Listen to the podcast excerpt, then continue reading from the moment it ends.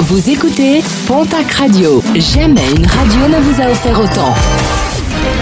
L'information locale à 9h, c'est sur Pontac Radio. Bonjour Jean-Marc Courage Sénac.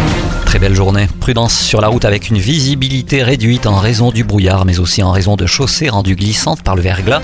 Vendredi soir à Maubourguet, sur le giratoire de la route de Tarbes, une collision s'est produite entre un scooter et une voiture. Le jeune homme qui pilotait son deux roues, légèrement blessé, a été évacué vers l'hôpital de Tarbes par les pompiers. Totalement irresponsable, cinq personnes de la même famille ont dévalé une piste de la Mongie sur un matelas en pleine nuit.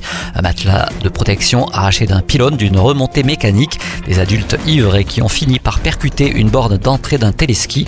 Une fillette de 3 ans a été grièvement blessée et souffre de fractures aux deux jambes. La station a annoncé qu'elle allait porter plainte. 400 opposants au pass sanitaire et à l'obligation vaccinale ont défilé samedi dans les rues de Pau.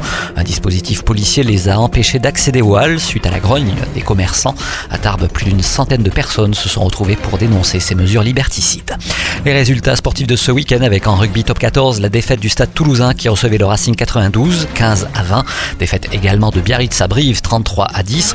Hier, la section paloise l'a emporté sur Clermont, 28 à 20. En Pro D2, à noter la défaite du stade Montois à Vannes, 33 à 10. Bayonne l'emporte largement à Nevers, 13 à 41. Toujours en rugby, le championnat national, match nul du stade Tarbes Pyrénées Rugby à Dijon, 27 partout.